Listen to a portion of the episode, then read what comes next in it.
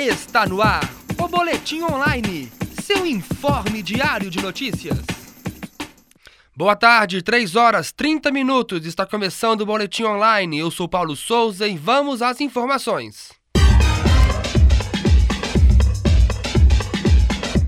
O curso de Tecnologia em Jogos Digitais da PUC Minas, no São Gabriel, realizará nos dias 17, 18, 24 e 25 de maio a nona semana de entretenimento, jogos e animação. Nesta edição, o evento tratará da produção e divulgação de jogos digitais. Dentre os assuntos abordados estão o uso do sistema de partículas Shuriken e Unity 3D, e os desafios e a cultura de uma empresa global de jogos. As palestras acontecerão no Teatro da Unidade e são abertas ao público, ao público. Não é necessário se inscrever. Nos dias 17 e 24, as atividades ocorrem das 2 às 6 da tarde. Já nos dias 18 e 25, das 8 a meio-dia e meia.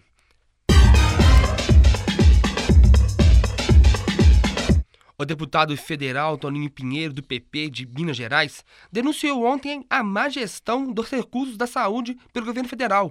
O parlamentar levantou, junto ao Tribunal de Contas da União, que o Planalto deixou de investir mais de 8 bilhões de reais no setor. O político pede a intervenção do Ministério Público para investigar o assunto e diz que isso ocorre por falta de princípios cristãos na gestão pública. Ainda de acordo com o parlamentar, do orçamento de 90 bilhões de reais, o governo federal empenhou 84 bilhões e só conseguiu investir 68. Ficaram 9, 9 bilhões parados, o que significa que em 2012, o governo e o Ministério da Saúde tiveram um desempenho negativo de 9,48%.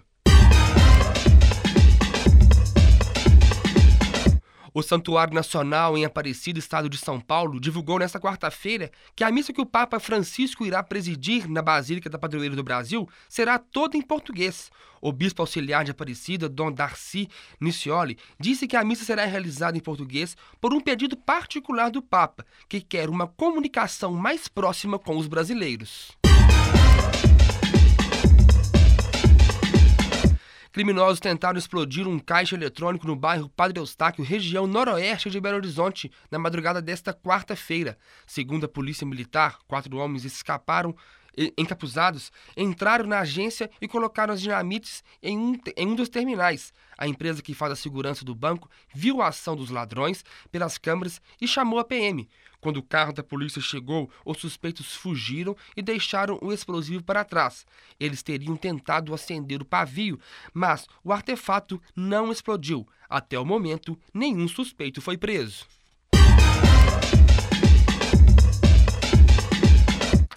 Presidente da Câmara dos Deputados, Henrique Eduardo Alves, afirmou hoje que é possível aprovar a MP dos portos no Congresso, antes que ela perca validade nesta quinta-feira.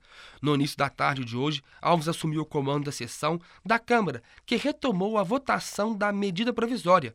O texto principal da matéria foi aprovado ontem, mas ainda falta análise de 13 destaques à matéria, destaques que são propostos que são propostas de super, supressão de trechos do texto. A MP dos portos tem que ser votada ainda até amanhã pelo Senado para não perder a validade.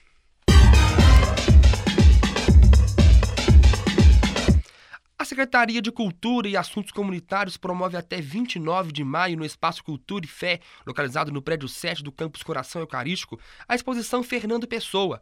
A exposição apresenta uma seleção com poemas de Fernando Pessoa, juntamente com outros três principais heteronômios do poeta, Ricardo Reis, Álvaro de Campos e Alberto Caieiro. O evento é um convite para conhecer um dos mais ricos e profundos escritores da língua portuguesa.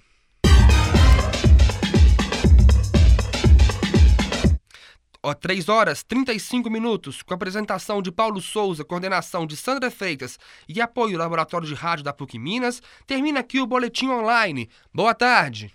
Está no ar o Boletim Online, seu informe diário de notícias.